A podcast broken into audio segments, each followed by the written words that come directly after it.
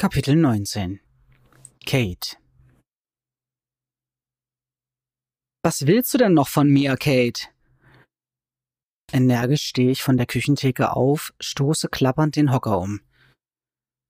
Vergiss es. Keine Ahnung, was ich von ihm erwartet habe.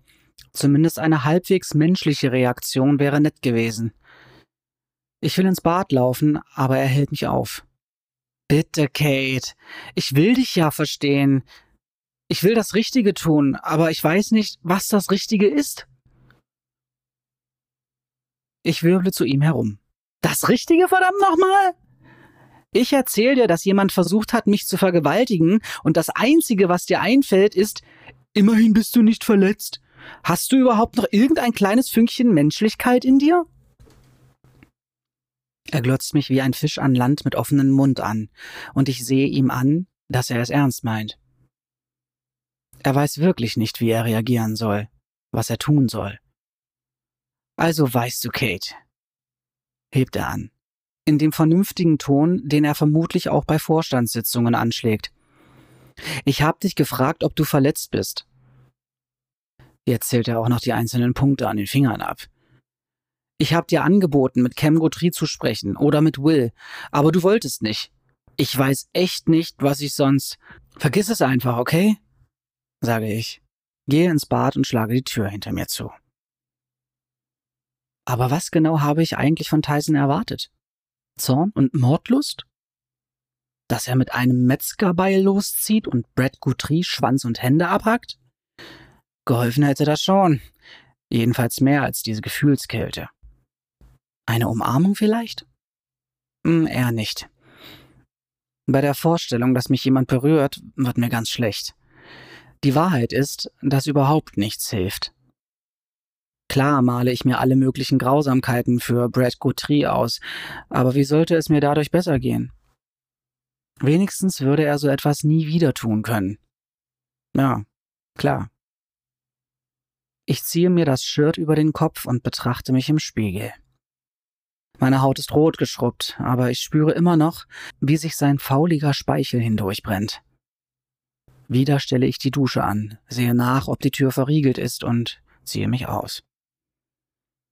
Als ich mich wieder einigermaßen sauber fühle, sage ich Sarita Bescheid, dass ich ein bisschen spazieren gehe. Sie hat bis eben auf der Couch gelegen, immer noch schläfrig von gestern, springt jetzt aber auf. Kann ich mitkommen? Mist. Es war schon schwer genug, mich überhaupt dazu zu überwinden, die Wohnung zu verlassen. Ich will sie nicht im Schlepptau haben. Ich bin völlig erledigt. Nein, du bleibst lieber hier. Aber, jammert sie los. Bitte, Sarita, nur dieses eine Mal. Mir geht's nicht so gut. Ich bin ein bisschen unleidlich, weißt du? Hier ist's lustiger für dich. Sei so lieb. Sie zuckt mit den Schultern, lässt sich aber zurück aufs Polster plumpsen und sieht wieder zum Fernseher hinüber. Ich hätte nicht erwartet, dass sie so schnell aufgibt. Jetzt fühle ich mich schlecht. Sie selbst muss sich ja auch mies fühlen. Ich gehe zu ihr rüber und gebe ihr ein Küsschen auf die Stirn. Ich bin bald zurück, ja? Außerdem kommt Charlie und Lola. Das wird sie doch bestimmt nicht verpassen. Noch ein Achselzucken. Ich gehe besser, bevor ich den Mut verliere. Wie ein Kind, das im dunklen Haus von Geistern verfolgt wird, rase ich ins Treppenhaus und die Stufen runter, durch die Tür zum fünften. Dort zieht sich mir alles zusammen. Erst denke ich, Brad stünde vor mir, aber es ist Cam. Wie ein Soldat steht er breitbeinig vor der Tür zu 5b, die Hand am Griff seines riesigen Jagdmessers. Brad hat ihm über den Vorfall garantiert irgendein Märchen erzählt, und wie um dies zu bestätigen, grinst er mich anzüglich an. Morgen, Ma'am. Ich weiß nicht, ob das Ma'am sarkastisch gemeint ist. Aber ich sollte diesen Mann nicht für dümmer halten, als er ist. Das wäre ein Fehler. Zwar sträubt sich jede Faser meines Körpers dagegen, doch ich zwinge mich auf ihn zuzugehen und den Mund aufzumachen. Allerdings kommt nur ein Krächzen heraus. Ich räuspere mich und versuch's nochmal. Hallo. Ich will ihn sehen. Wen? Das wissen Sie genau. Den Mann da drin. Wieso? Ist ein Mörder, kann ich nicht erlauben. Und wen hat er ermordet? Greg. Haben Gregs Telefon in der Krankenstation gefunden. Völlig hinüber. Davon hat mir keiner was erzählt. Trudy war nett zu mir, hatte aber offensichtlich ein paar Einzelheiten verschwiegen. Das beweist gar nichts und ich schulde ihm was. Wieso denn das? Er hat mich gerettet vor ihrem Sohn. Schnell und heiß steigt die Wut in mir hoch, und bevor ich mich zurückhalten kann, sage ich schon, Ihr Sohn ist ein Monster. Instinktiv mache ich zwei Schritte zurück und verschränke die Arme, wappne mich gegen seinen Vergeltungsschlag. Doch zu meiner Überraschung blickt Cam einfach zu Boden und sieht beinahe traurig aus. Brad hat nichts getan. Seine Verletzlichkeit stachelt mich an und ich will schreien, ihr Sohn wollte mich vergewaltigen, aber ein Scheppern aus dem Treppenhaus lenkt mich ab. Will und Jay mit einem langen Brett unterm Arm, vermutlich aus dem Raum mit den Hydrokulturen. Trudy meinte, Will hätte vor, die Wand im Aufzugsschacht zu durchbrechen. Hoffentlich schafft er es. Ich wende mich wieder an Cam. Lassen Sie mich vorbei. Ich kann ihn nicht abhalten. Wir wissen beide, dass das nicht stimmt. Ein paar Sekunden verstreichen, dann nickt er. Frauen. Wer wird die je verstehen? In seinem derzeitigen Zustand ist er harmlos, aber rufen Sie einfach, wenn Sie mich brauchen.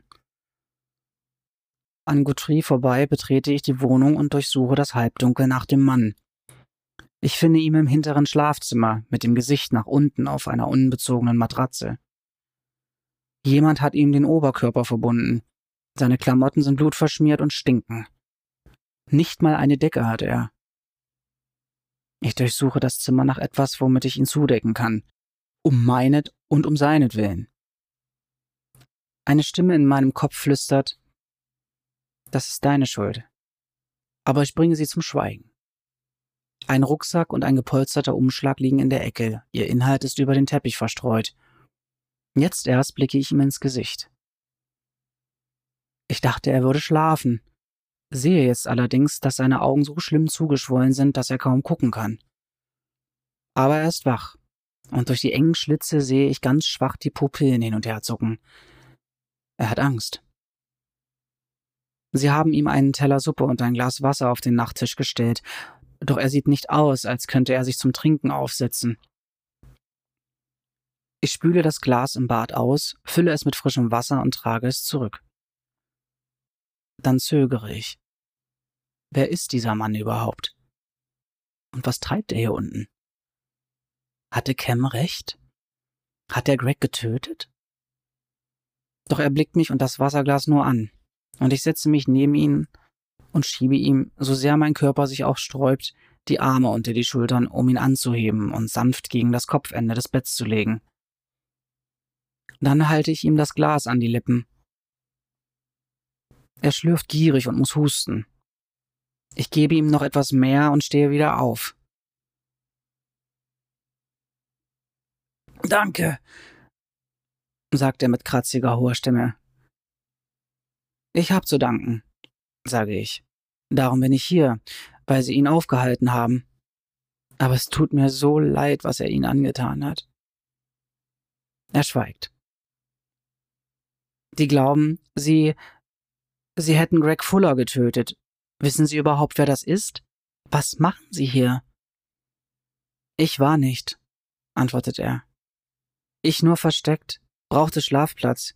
Ich habe hier gebaut für Mr. Fuller. Aber Sie haben ihn gesehen, oder? Als er schon tot war. Ich werfe einen Blick auf seine Füße, schmutzig, klein für einen Mann, und ich kenne bereits die Antwort. Er nickt. Sie sind durch das Blut gegangen, stimmt's? Wieder nickt er. Ein Fehler. Er verzieht reumütig das Gesicht. Schon gut, höre ich mich sagen, als hätte ich zu bestimmen, was schon gut ist, als könnte ich mit meiner Großherzigkeit die ganze verdammte Lage irgendwie besser machen. Er greift mit der linken nach dem Glas und zuckt vor Schmerz zusammen, als er sich zur Seite dreht. Ich halte ihm das Glas noch einmal an den wunden Mund. Warum haben Sie mir geholfen? frage ich, als er genug hat. Ich war nebenan, Essen nehmen. Da gibt's Dosen. Ich höre sie und weiß, es gibt Ärger. Also gehe ich rein. Dann sehe ich ihn. Ich überlege nicht. Hätten Sie darüber nachgedacht, hätten Sie es vielleicht gar nicht gemacht, sage ich. Sehen Sie sich nur an. Er schüttelt den Kopf so nachdrücklich, wie er nur kann. Ich bin froh, dass ich gemacht. Vorsichtig lässt er sich wieder auf den Rücken sinken. Das geht so nicht weiter, sage ich. Irgendwer muss ihn aufhalten.